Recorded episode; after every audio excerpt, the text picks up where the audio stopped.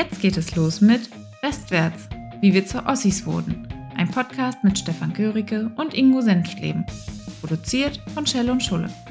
Redaktion Eva Hofmann.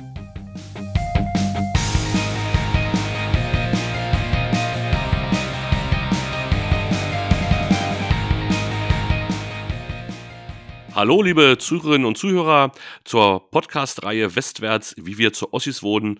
Heute mit der Folge Glaube, Gott, Familie, Vaterland, wir werden zu Eltern. Ich grüße dich, lieber Ingo. Wie geht es dir? Hallo Stefan, es geht äh, gut. Ich hoffe bei dir auch. Ja, es ist ja ein spannendes Thema heute.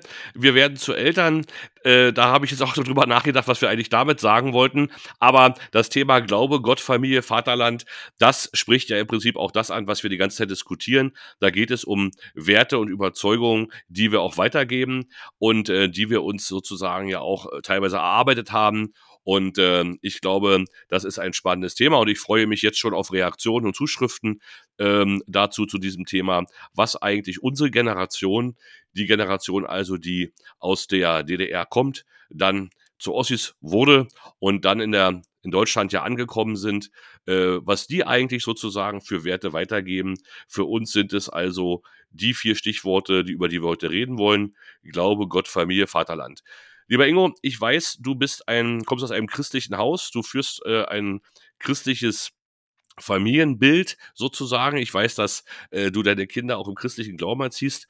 Was bedeutet heutzutage eigentlich äh, Glaube und Gott und Kirche für dich im alltäglichen Leben?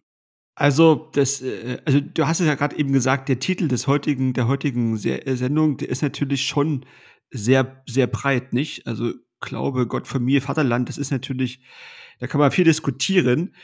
Ähm, was wir zu Hause sagen und was ich meinen Kindern sage, ist, dass ich glaube, jeder Mensch äh, glaubt auf seine Art und Weise. Und man kann das ja nicht irgendwie vorsagen, wie man zu glauben hat, zumindest äh, wenn, man das äh, ernst nimmt. Und wenn wir zum Beispiel unterwegs sind, äh, im Urlaub oder bei irgendwelchen Ausflügen und äh, wir kommen an einer Kirche vorbei und die ist dann offen, dann gehen wir immer rein als Familie und ich lasse die Kinder dann in der Zeit auch ganz allein mit sich bequatsche nicht, wie ich das sonst manchmal so mache, vorher und nachher. Und, ja. und dann, dann gehe ich selber äh, in, in eine Kirchenbankreihe und äh, denke in der Situation an das, was ich denken möchte und und, und ähm, das spielt dann auch keine Rolle. Das ist quasi auch das, was ich für mich in dem Augenblick äh, gern loswerden möchte in Gedanken. Und das sage ich auch meinen Kindern, dass sie, dass sie nicht irgendwie etwas vorgeschrieben bekommen, sondern das Wichtige ist, dass sie an etwas Gutes im Leben auch glauben und dass sie das auch im Alltag leben. Ja, und äh, von daher, äh, ich, ich, weiß nicht, ob wir unsere Kinder christlich erziehen. Das ist natürlich auch ein großes, ist eine große Aussage. Aber wir haben zum Beispiel alle Kinder taufen lassen. Ähm, alle Kinder äh, gehen auch, wenn sie schon das also Alter Also Entschuldigung, haben, lieber Ingo, als lieber, lieber, lieber Ingo, als äh, einer äh, der Taufpaten äh, eines deiner Kinder, hoffe ich doch sehr, ja. dass du deine Kinder zum christlichen Glauben erziehst. Also Entschuldigung, da muss ich jetzt rein formal schon mal hinweisen, ähm, äh, sonst komme ich, werde ich meiner Rolle als Taufpate ja nicht gerecht. Ja? Also, das ja. wollen wir mal nicht so auf die leichte Schulter nehmen. Naja, also Aber, da, da, müsst, da müsste vielleicht mal jemand äh, vom, von, von, der, von der evangelischen Kirche vielleicht mal so eine Woche Praktikum machen bei uns äh, und dann hinterher das mal sagen. Deswegen, ich sag's, ich kann, ich kann das doch nicht so nicht so allgemein bestimmt. Natürlich, Stefan, du hast recht. Als äh, Taufpate äh, unserer jüngsten Tochter hast du natürlich die Verantwortung, dass wir das alles eins zu eins einhalten. Aber niemand ist perfekt, auch nicht äh, der Papa Ingo Senfkleben. Und deshalb äh, wollte ich ja nur sagen, alle Kinder sind äh, getauft. Die, die schon das Alter haben, sind entweder konfirmiert oder sind in der Christenlehre, also auf dem Weg sozusagen zur Konfirmation. Und was sie dann später damit machen, das ist am Ende ganz allein ihre Entscheidung. Aber ich glaube natürlich, wie immer, dass man damit den Kindern auch einiges mit auf den Weg geben kann, äh, wenn man das sozusagen für, für sinnvoll hält. Und ich bin jetzt keiner, der regelmäßig zur Kirche geht. Übrigens, ich merke auch bei mir, dass durch Corona das auch extrem nachgelassen hat. Das ist mir auch letztens aufgefallen. Ähm, aber äh, trotzdem, wie gesagt, der, der, der, die Kirche hat bei uns einen festen Platz äh, äh, in der Familie. Das heißt aber nicht, dass alles, was die Kirche macht bei uns quasi und bei mir persönlich sofort immer nur auf, äh, sag mal, auf Zustimmung äh, trifft und stößt. Das ist natürlich auch nicht der Fall. Aber jetzt sozusagen, Stefan, weiß ich ja aus deiner Geschichte und aus deinem Leben und aus unseren Gesprächen, auch vor der Taufe unserer kleinsten Tochter, wie gesagt, dass du ja im Prinzip einen, einen Grund hattest, äh, dem Glauben zwar weiterhin treu zu sein, aber der Kirche selber äh, bist du zumindest äh, in einer Frage ja gegenüber doch ähm, sehr resolut aufgetreten, um es mal so auszudrücken. Ja, ich bin äh, als, als Schäflein sozusagen der Kirche abhanden gekommen, ja. Ähm, wir gehören ja beide einer Minderheit. Wir gehören ja beide einer Minderheit an, äh, Ingo, und zwar nicht der der alten weißen Männer, sondern der Glaubenden, ja, der Gläubigen äh, in Brandenburg, denn es gibt ja nicht so viele Kirchenmitglieder und insofern ist es ja schon etwas ungewöhnlich, äh, dass man sozusagen hier äh, seine Familie ja nach äh, christlichen Glauben erzieht. Christliche Werte, glaube ich, das machen viele, ohne dabei genau zu wissen, dass es christliche Werte sind, aber sie haben zumindest einen Wertekanon, der ja daher rührt. Ähm, ich weiß, dass du ja äh, anders als ich ja getauft wurdest als äh, Kind, äh, dass es sozusagen äh, bei euch in der Familie ja auch weiterhin äh, gepflegt worden ist. Bei mir war es etwas anders. Ich bin ja nicht äh, als Kind getauft worden, äh, sondern ich habe ja dann äh, 2008, 2009, wie das so ist, das fiel mit der Geburt meiner Tochter zusammen. Da fängt man dann drüber nachzudenken, in welchem Sinne möchtest du eigentlich deine Tochter erziehen welche Werte möchtest du ihr mitgeben? Und da habe ich festgestellt, dass ich in meiner Familie der Einzige war, der nicht getauft war. Denn sowohl meine Mutter wurde 1953 noch getauft, meine Großeltern sowieso. Äh, und, ähm, äh, und dann plötzlich äh, brach das ab. Und ich habe dann in Ges Gesprächen rausbekommen, dass es natürlich was mit der äh, Karriere, mit der äh, Situation in der DDR zu tun hatte, dass man seine Kinder nicht mehr hat taufen lassen, weil man dann äh, Schwierigkeiten befürchtet hätte. Und da habe ich dann so mit meinem Bruder lange gesprochen der ja Religionswissenschaften studiert hat und heute Religionslehrer ist ein sehr guter Religionslehrer ist, wie ich finde. Ähm, und dann haben wir uns entschlossen, uns als Erwachsene äh, taufen zu lassen. Und das war ein ganz besonderes Erlebnis, weil man ja da sehr bewusst auch in den Vorgesprächen mit der Pastorin, äh, die wir da hatten, ja auch zu den Beweggründen und zu den Glaubensfragen äh, tiefgreifende Gespräche führt äh, und dann ganz bewusst die Taufe empfängt. 2009 äh, als Erwachsener. Das war ein sehr langer Weg für mich eigentlich. Das fing an das weißt du ja mit den ersten ähm, sozusagen Aktivitäten, die 1998 anfingen, Wiederaufbau der Garnisonkirche in Potsdam, wofür ich mich damals äh, eingesetzt habe, als äh, eigentlich noch niemand, nicht mal die evangelische Kirche, äh, diese Garnisonkirche wiederhaben wollte. Aber auch da, wenn man anfängt, ein Gotteshaus zu bauen, kommt man ja als allererstes äh, mit vielen religiösen Fragen und Glaubensfragen zusammen. Dann die vielen Reisen nach äh, Jerusalem, äh, die mich natürlich auch ähm, äh, dazu bewegt haben, darüber nachzudenken und dann sozusagen mit der bewussten Entscheidung endeten, äh, sich taufen zu lassen und dann eben aber auch meine Kinder ähm, auf diesem Weg zu begleiten und ihnen ähnlich wie du das auch gesagt hast, die Taufe zu ermöglichen. Beide Kinder sind getauft. Aber äh, die Große ist inzwischen auch konfirmiert. Das war ihre bewusste Entscheidung. Wir haben das äh, ihr überlassen. Sie wollte das aber gern. Und ähm, Beide besuchen übrigens auch äh, den Religionsunterricht und nicht Lebenskunde, Ethik und Religion in Brandenburg, was ja ein anderes Unterrichtsfach ist für die, die Religionsunterricht nicht haben wollen. Und äh, wir werden es auch ihnen überlassen, ob sie diesen Weg weitergehen wollen, ob sie das tatsächlich leben wollen, wie sie das leben wollen oder ob sie das sozusagen äh, weitergeben wollen an ihre Kinder. So war das bei uns. Ich bin allerdings, und darauf hast du ja angespielt, aus der Kirche ausgetreten, weil ich ähm, damals ähm, schon, als ich noch in der Politik war, der Meinung war, die Ausuferung des Kirchenasyls ist äh, missbräuchlich durch die Kirche und die politisierte Landeskirche in Brandenburg ähm, äh, hat sich da sozusagen meiner Meinung nach auch ein bisschen verrannt und dann gab es eine Zeit, wo das wieder im übertriebenen Maße war, dass man Kirchenasyl gewährt hat, was ich immer noch nach wie vor als Rechtsbruch empfinde. Und da habe ich dann gesagt, gut, die Kirche macht für mich seelsorgerisch, karikativ, äh, auch missionarisch viel zu wenig. Die evangelische Landeskirche äh, zieht sich aus dem Religionsunterricht äh, zurück, weil sie nicht genug Religionslehrer hat. Äh, die Fahrstellen werden geschlossen. Ein so ein Landfahrer betreut äh, teilweise sieben, acht, neun Kirchen. Ähm, das alles wäre Aufgabe der Kirche Kirchenasyl ist es meiner Meinung nach nicht. Und dann bin ich ausgetreten. Das hat aber niemanden großartig interessiert. Das ist ja ein formaler Akt, den man im Rathaus macht. Da kommt ja keiner danach zum Gespräch und versucht dich sozusagen zu behalten, ähm, sondern das wird dann einfach im Rathaus gemacht. Wir sind zwar säkularisierter Staat, aber Austritte erklärt man bei, ich glaube noch an der, an der Kasse, an der Gemeindekasse im Rathaus in Potsdam habe ich das abgegeben. Und dann bin ich mhm. ausgetreten und das war's. Ja. An der Gemeindekasse. Aber okay, nach wie also vor bin ich, ja. ja. Rathauskasse, wo man, wo man sozusagen seine Gebühren bezahlen muss. Da kann man auch aus der Kirche austreten. Siehst du, ja. ja. Also es wieder um das. Ein unwürdiger Akt, ein etwas, ein, ein, ein, ein, etwas unwürdiger Akt. Ja, ja, ja das kann sagen. man so sagen. Aber also, gut. Ähm, also ich kann nur sagen, äh, also alle, die das miterlebt haben als Eltern, äh, werden das auch wissen. Ähm, ich kann mich an jeden Augenblick erinnern, äh, wo die Taufe bei unseren Kindern äh, durchgeführt wurde, gerade an die, an den sozusagen, an den, an den Tauf äh, sozusagen Punkt in der Kirche selber, dass äh, da, da, da ist man als, als, als Vater stolz äh, und ähm, da kommen die Tränen automatisch. Ähm, das ist, äh, und dann genauso war es, als unsere große Tochter äh, konfirmiert wurde, äh, als ich dann die selbst gebastelte Kerze ihr übergeben habe, ähm, äh, da, da brach es bei uns beiden äh, förmlich äh, los und das habe ich ja auch bei dir, wenn ich das so sagen darf, miterlebt, ähm, bei der Konfirmation von eurer großen Tochter. Das sind natürlich Augenblicke, die quasi alle Eltern haben, jetzt unabhängig davon, ob sie äh, dem kirchlichen Glauben nahe sind oder nicht, wenn sie mit ihren Kindern zusammen etwas erleben, was so einmalig ist, was so ganz besonders ist und persönlich.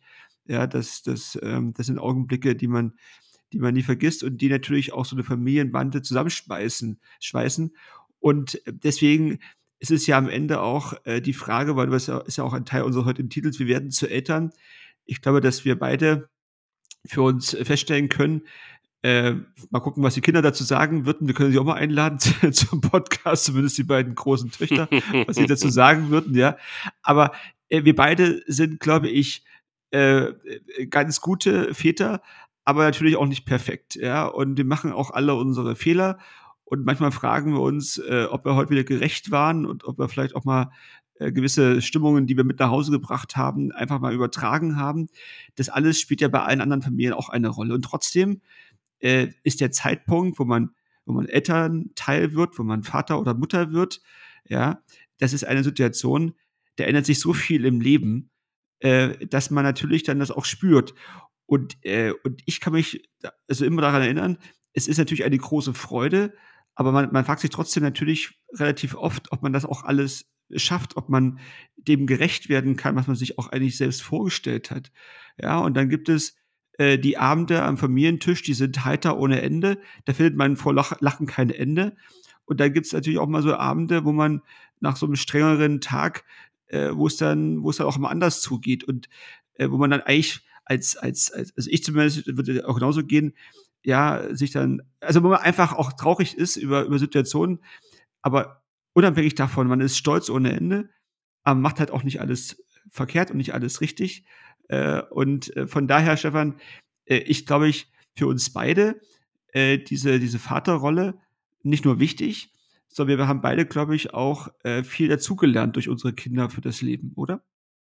Ja, es hat, hat, hat total verändert. Es verschiebt ja sämtliche Prioritäten. Nicht? Ich habe das damals gar nicht geglaubt, als meine Großeltern und meine Eltern mir das gesagt haben, dass man ab dem Zeitpunkt, wo man die Nachricht bekommt, äh, man wird Vater, hat man Angst und Sorge, ja. Und das ist sozusagen das, was meine, was meine Tochter wahrscheinlich auch sagen würde. Ja, er macht es ganz gut, aber diese übertriebene Sorge, ja, diese übertriebene Angst, äh, äh, die der hat, das nervt natürlich manchmal und engt natürlich auch die Kinder ein. Aber das ist das, das Gefühl neben der, der, der Liebe, die man empfindet, diese Sorge, die man äh, äh, ja schon hat, wenn das Kind noch gar nicht geboren ist, ja. Und wenn man dann natürlich äh, Kinder hat, überlegt man ja nicht nur, dass man als Vater jetzt irgendwie alles richtig macht, sondern man überlegt ja schon, was, wie, wie prägt man diesen Mensch? Was will man eigentlich, wie will man als Vater eigentlich wahrgenommen werden? Welches Vorbild will man eigentlich sein? Äh, äh welches, welches, welche Orientierung will, will man geben, damit die Kinder in ihrem Leben dann selber zurechtkommen. Und ich glaube, das, das kumuliert dann äh, äh, zusammen in, in so einer Konfirmation, wenn man, wenn man ja merkt, das ist jetzt der Zeitpunkt, wo sie erwachsen sind, nicht? Und man, man, man sich sozusagen entnabelt, ja, äh, auch vom, auch vom Vater. Und das war sozusagen natürlich dann auch ein sehr emotionaler Moment, äh, sowohl bei dir als auch bei mir. Ähm, und jetzt, jetzt ist, jetzt müssen sie laufen. Ich habe ähm, äh, zu meiner Tochter auch gesagt, ich, ich habe jetzt ihr alles äh, beigebracht und gegeben, mitgegeben, was ich kann. Jetzt muss sie daraus das Beste machen. Und ich freue mich, wenn sie heute äh, anruft und sagt, äh, sie ist ja gerade in Amerika, sie geht alle 14 Tage in Amerika in die Kirche. Das hat sie hier in Deutschland nicht gemacht. Da macht sie es. Hat sie offensichtlich auch so ein Bedürfnis, vielleicht auch äh, zur Ruhe zu kommen oder mit ihren Gefühlen auch umzugehen. Das kann ja jeder selber machen, aber sie hat offensichtlich äh, das angenommen als was Positives für sich angenommen, etwas, was sie nicht ablehnt, was in dem Alter ja auch oftmals vorkommen kann, dass man etwas ablehnt, nur weil die Eltern es gut finden. Das hat sie offensichtlich als positiv jedenfalls mitgenommen, dass das helfen kann in bestimmten Situationen. Natürlich, und das ist äh, sicherlich bei dir auch so, hat es mir ungemein geholfen äh, in der Frage, wenn man den Kindern erklären muss, dass man sich von den Großeltern beispielsweise verabschieden muss, ähm, weil sie sterben. Und der Tod äh, gehört dazu. Das spielt äh, natürlich jetzt im Augenblick in der Generation dann auch eine große Rolle.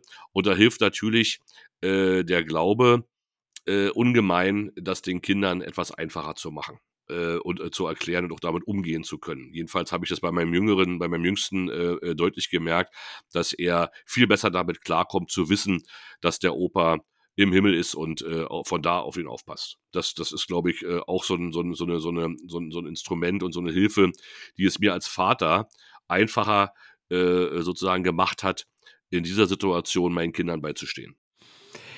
Das ist richtig. Und ähm, ja, äh, ich kann nur sagen, dass ähm, übrigens, wir waren äh, jetzt in den Herbstferien mit den Kindern äh, in Köln äh, und die Kinder haben sich zuerst gewünscht, ja, was wir in Köln machen, den Dom zu besuchen. Und dann war ich natürlich auch erstmal ein bisschen überrascht, dass das der erste Wunsch war. Also noch vor Einkaufen und äh, anderen schönen Sachen, die man machen kann. Äh, und das war natürlich auch dann ein, ein wunderbarer Besuch und ist natürlich auch ein, ein, ein eindrucksvolles Gebäude. Aber natürlich äh, wie schon gesagt, äh, wenn wir in die Kirche gehen, äh, dann äh, lasse ich die Kinder da allein und quatsche nicht voll. Und das war in dem Fall dann äh, auch genauso. Wir haben natürlich uns hinterher unterhalten über den Dom und das, äh, das ganze Gebäude und die, die einzelnen verschiedenen architektonischen Gegebenheiten. Und von daher, also ist das so, so, so ein Punkt, ähm, den man da letztendlich auch nochmal mitnehmen kann. Ich übrigens äh, bin an einem sehr denkwürdigen Datum getauft worden, nämlich am 9. November, äh, kurz nach meiner Geburt. Also ich bin ja im August geboren, 1974, und am 9. November getauft worden in unserer Familienkirche äh, in Kroppen, also in der Nähe von, von Ortrand. Und das Schöne war, als ich dann äh, viele Jahre später, also man muss ja fast sagen 40 Jahre später, in der Politik war, dann kam der Bürgermeister auf mich drauf zu ja, und sagte, äh, wir äh, würden gerne unsere Kirche äh, sanieren. Und dann konnte ich einen Teil dazu beitragen, da auch Geld äh, für diese äh, Kirche mit äh, zu besorgen. Also das sind ja immer viele Hände, die da mitmachen. Also ist ja niemand allein, der irgendwo etwas schafft. Es sind ja immer viele, viele Menschen, die mitwirken. Aber ich konnte halt auch einen kleinen Beitrag leisten. Und, äh, und das ist ja auch etwas, dass man, dass man, dass man weiß, die, die ganze Familie wurde hier getauft. Meine Großeltern haben da geheiratet, meine Eltern haben da geheiratet. Es gab da viele Situationen, wo meine Familie quasi da, äh, da auch in der Kirche äh, die nächsten Schritte gegangen ist. Und, und deswegen äh, sage ich auch immer wieder den, den jungen Leuten, dass, dass die Kirche im Mittelpunkt des Dorfes steht oder im Zentrum des Dorfes oder der Stadt, hat ja auch einen, einen Hintergrund. Ja? Und, und von daher finde ich, äh, auch diejenigen, die nicht der Kirche angehören oder nicht dem Glauben angehören, alle Menschen äh, spüren, dass es etwas Besonderes ist und das nicht nur übrigens zu Weihnachten. Ja, und deswegen ist auch die spannende Frage, warum es der Kirche nicht gelingt, äh, heutzutage das immer wieder noch zu vermitteln, weil die die, die, die, die Kirchenzahlen sinken ja auch eher, also die Zahl der Mitglieder sinkt ja natürlich auch. Da gibt es auch gewisse Erklärungen dafür. Aber wie gesagt, wir sind äh, ja auch geschichtlich da sehr stark geprägt. Und ähm, das zu vermitteln ist natürlich auch so eine, eine, ein, ein wichtiger Punkt. Ja, ansonsten Äh, Familie ist natürlich auch noch ein bisschen mehr als der Glaube, Stefan, oder? Da gibt es ja noch andere Punkte, die man zum Familienleben dazuzählen könnte. So ist es. Also wir haben jetzt über Gott und Glaube gesprochen und jetzt äh, sind wir bei Familie und dann haben wir sicherlich noch Zeit über äh, Vaterland zu reden. Aber Familie ist natürlich für uns ähm, jedenfalls ein Oberbegriff für Tradition und äh, Herkunftswissen. Also ich habe meinen Kindern von Anfang an erklärt, äh, dass wir nicht die Ersten sind, sondern in einer Reihe äh, von Generationen sozusagen, die ähm, äh, hier jetzt leben und dass wir der vorangegangenen Generation viel zu verdanken haben. Das äh, mache ich auf ganz unterschiedliche Weise. Weihnachten, äh, wenn wir auf den Weihnachtsmann warten äh, oder gewartet haben, dann habe ich immer aus der Biografie meines Großvaters vorgelesen, wie der in Ostpreußen beispielsweise Weihnachten gefeiert hat. Äh, ich habe ähm, ja nicht nur die Vornamen der Urgroßeltern meinen Kindern gegeben, sondern auch die Geschichte erzählt, wie sie äh, meine Urgroßmutter mit zwölf Kindern im Winter aus Ostpreußen gef äh, geflohen ist und ähm, dann alle Kinder durchgebracht hat in der Nachkriegszeit und dass wir ihr viel, viel zu verdanken haben. Und auch die Geschichte meiner Eltern, äh, auch in der DDR und danach. Äh, jetzt fangen sie natürlich an, auch zu fragen. Aber die haben wir auch immer erzählt und dieses Bewusstsein sozusagen, dass daraus auch Verantwortung entsteht, äh, aus seinem Leben etwas zu machen, weil die vorangegangene Generation viel gearbeitet hat, äh, damit man dieses Leben, was man jetzt hat, auch so führen kann.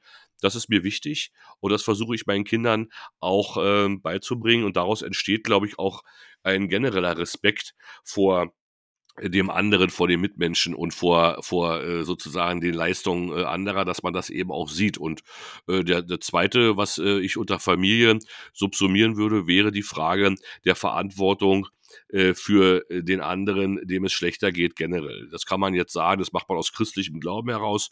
Wir sind ja beide äh, sozial sehr engagiert, ähm, aber ich habe das auch meinen Kindern weitergegeben, dass man etwas zurückgeben muss, wenn es einem gut geht. Aus welcher äh, Motivation auch immer heraus. Bei uns ist es aus wahrscheinlich Mitmenschlichkeit oder auch aus Dankbarkeit für das eigene gute Leben, was man führt, aber das bekommen meine Kinder sehr stark mit und ich freue mich, dass beide das offensichtlich auch verinnerlicht haben und äh, meine Tochter kann an keinen Straßenmusikanten äh, vorbeigehen, ohne da was reinzuwerfen. Ja, das konnte sie als Kind nicht. Äh, sie hat auch Obdachlosen, die in Potsdam ja leider auch immer mehr werden, äh, äh, einfach mal auch Mittagessen vorbeigebracht. Die wollten zwar eigentlich Geld, aber sie teilt dann lieber ihr Mittagessen und äh, auch mein auch mein Sohn ist äh, jemand, der das schon verinnerlicht hat und äh, da auch einen guten Blick dafür hat, ähm, äh, wenn es anderen nicht so gut geht und so eine Empathie entwickelt, ähm, äh, auch in, in, in, der, in der Schulklasse äh, anderen zu helfen. Das, das finde ich gut, dass mir das gelungen ist, weil darauf lege ich sehr viel Wert. Aber das ist bei dir ja ganz ähnlich. Vor allen Dingen, was ich bei dir ja feststelle, ist, dass die Geschwister ja untereinander so zusammenhalten. Du hast ja so eine richtige Familienbande, ja, äh, äh, geformt, die sich ja auch gegenseitig beschützen. Manchmal streiten sie sicherlich auch. Das ist ja nicht, nicht ganz so ohne, wenn da so viele Mädels auf einem Haufen sind, aber dass die so, äh, dass die so, so zusammenhalten wie Pech und Schwefel, das finde ich toll. Äh, hast du da ist es von selber gewachsen oder hast du als Vater da äh, äh, Einfluss drauf genommen und ihnen das immer wieder eingebläut? Oder wie hast du das geschafft, dass die sich so als äh, äh, eingeschweißte Familienbande begreifen? Also, das haben sie vielleicht zuallererst ganz selbst geschafft, vielleicht auch, um sich ein bisschen vor meiner Erziehung äh, ein bisschen zu, zu schützen. Nein, ja, äh, zu schützen, zu schützen. Zu schützen, ja, ja. Also so nach dem Motto, äh, das mit den strengen Seiten vom Papa, das versuchen wir mal äh, eben auszutreiben. Äh, nein, also man muss ja dazu sagen, für alle, die mich noch nicht so gut kennen, wir leben ja in einer äh, doch sehr besonderen Patchwork-Situation. Und äh, das äh, bringt natürlich dann so manche Her Herausforderungen mit sich. Und, ähm, und dann ist man manchmal natürlich, oder ich überlege dann natürlich manchmal, ob man den Kindern das, ja, was man auch manchmal den Kindern so mit als Bürde mitgibt, äh, aufgrund einer solchen Situation. Aber ähm, wir gehen da auch mit, mit, mit der Frage ganz offen um und reden darüber natürlich auch. Ähm, und ich, mir war immer wichtig, dass wir als Familie zusammenhalten. Und dass, dass jeder weiß, er kann sich auf die andere, den anderen verlassen. Und warum habe ich das so gehandhabt? Weil ich das genauso von meinen Eltern und Großeltern und der Familie so vorgelebt bekommen habe. Ich komme mich immer auf meine Eltern, auf meine Großeltern verlassen. Und selbst wenn ich noch so richtig ein äh, riesen, Bock geschossen habe, wie man so schön sagt, ja. Trotzdem ich wusste, es gibt da Ärger, aber ich wusste auch, äh, im Zweifel äh, sind sie da und, und helfen mir. Und das war im Kleinen, wo ich jung war, und das ist auch noch, wenn man etwas älter ist, ja, und selbst Erwachsener sein möchte, ist das so. Und weil ich das so vorgelebt bekommen habe und das für mich wichtig war, äh, klare Kante zu bekommen, aber auch eine klare schützende Hand zu erhalten, äh, ich gebe einfach das weiter, was, was wir, was, was wir, also auch meine Schwester, so erfahren und, und, und kennengelernt bekommen haben.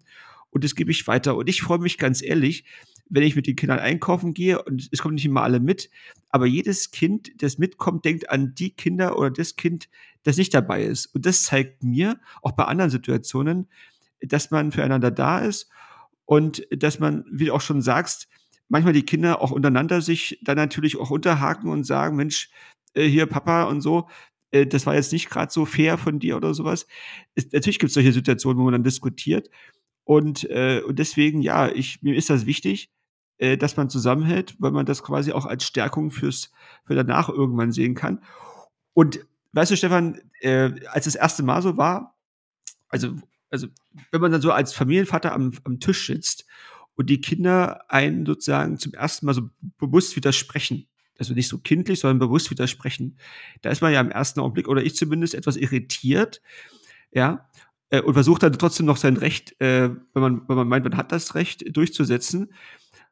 Und, und stellt mal fest, man ist gar nicht mehr im Recht. Das Kind ist eigentlich in dem Augenblick äh, irgendwie ja äh, weiter, also hat das sozusagen schon mehr, besser verstanden, als man selber vielleicht verstanden hat und hat auch sogar Recht dabei.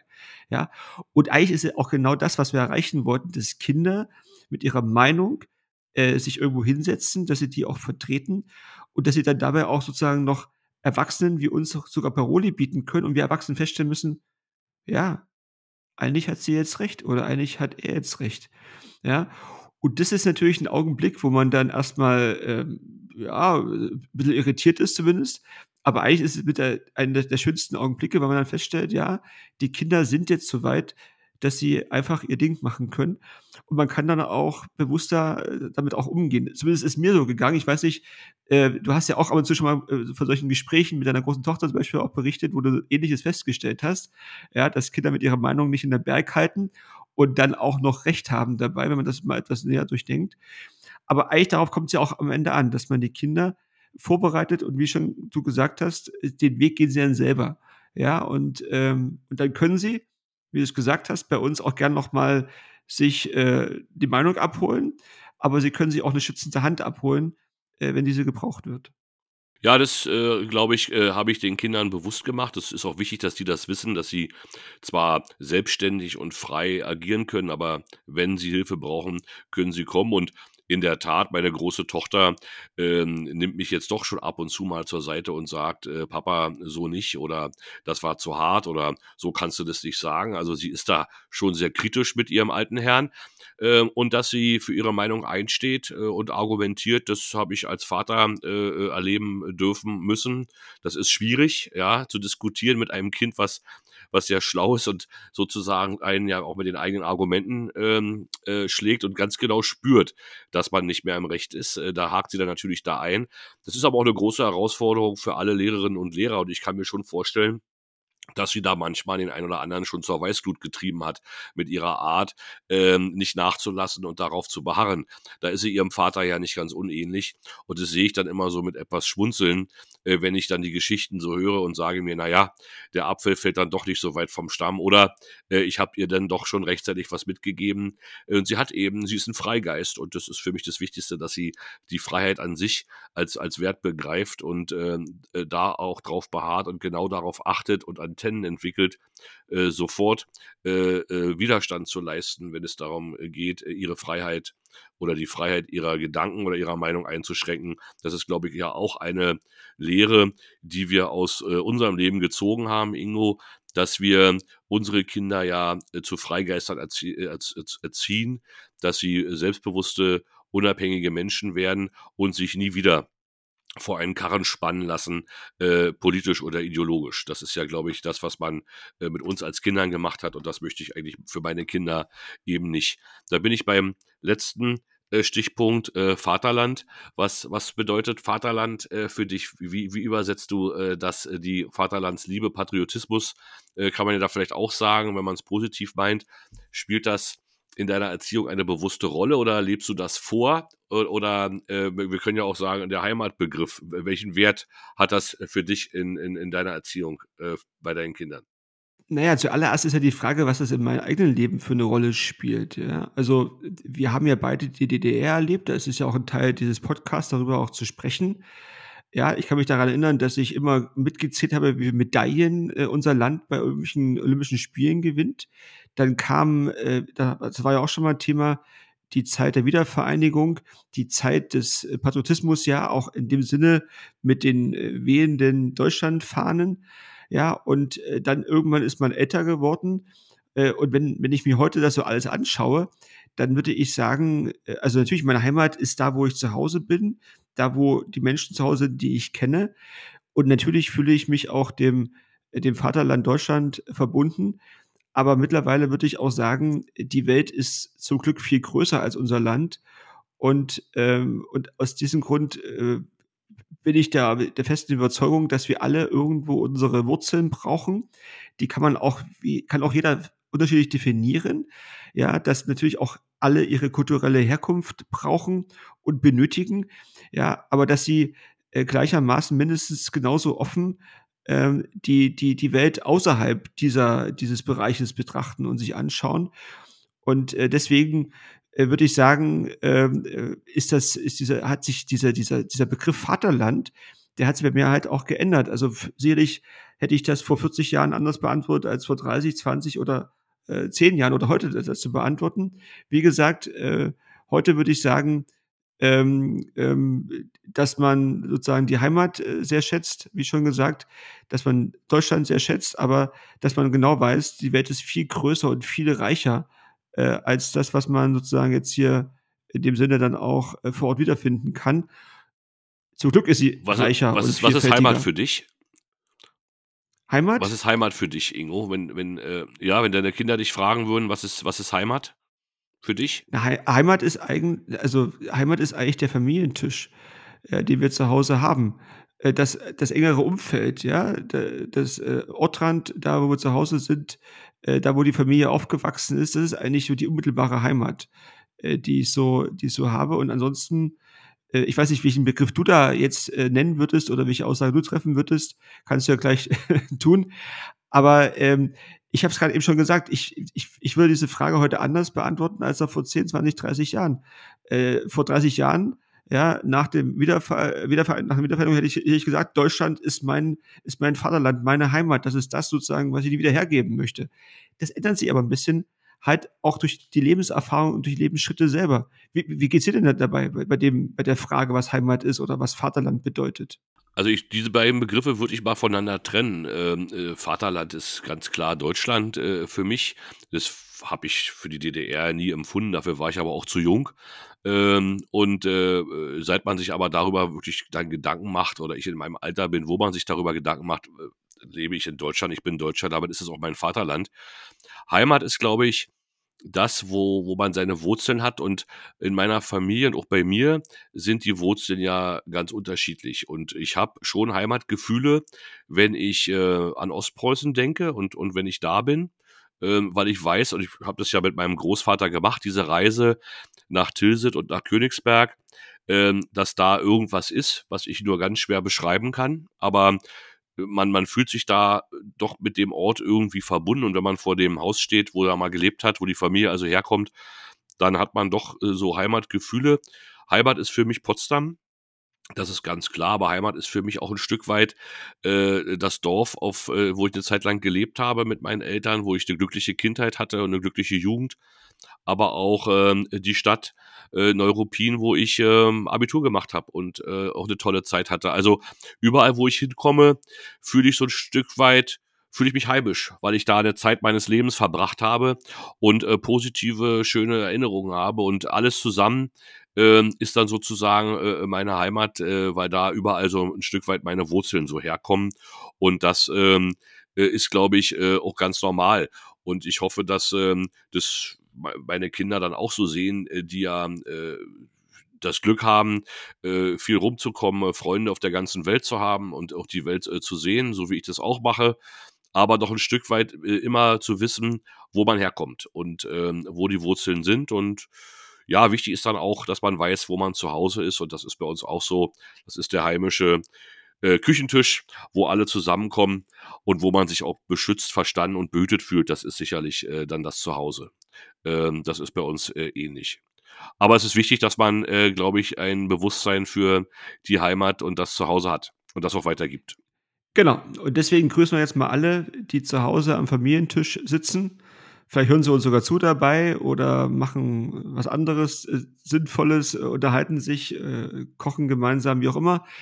Ähm, und wir hoffen natürlich, dass alle auch äh, dieses Heimatgefühl für sich haben, dass sie wissen, was ihnen äh, wichtig ist, dass Menschen da sind, die für sie da sind. Also von, da, von daher ist das alles damit auch gemeint. Und ich denke, Stefan, das, das war heute ein großer Bogen, den wir da nochmal aufgemacht haben, äh, äh, der sicherlich ja. auch ähm, ja, so gedacht war. Ja, und äh, in dem Sinne, also vielen Dank äh, an dich für sozusagen das Gespräch heute. Ja, und dass ich wieder dabei sein durfte, natürlich auch, um über meine Glaubensfragen und Familienangelegenheit und meine Auffassung zum Vaterland zu sprechen. Vielen Dank dafür. Ja, ich glaube, das war auch ein gutes Thema. Äh, wir sehen ja sozusagen unmittelbar die Adventszeit vor uns, dass man darüber auch mal gesprochen hat. Und ich wünsche allen, dass sie das auch tun. Erzählt euch eure Geschichten. Das Leben ist lebenswert und bleibt gesund. Wir danken ganz herzlich fürs Zuhören. Vielen Dank, lieber Ingo, für deine Gedanken, die du mit uns heute geteilt hast. Und wir hören uns wieder bei einer neuen Folge von Westwärts, wie wir zu Ossis wurden. Herzlichen Dank, alles Gute, bleibt gesund und bis bald. Bis bald, schöne Zeit.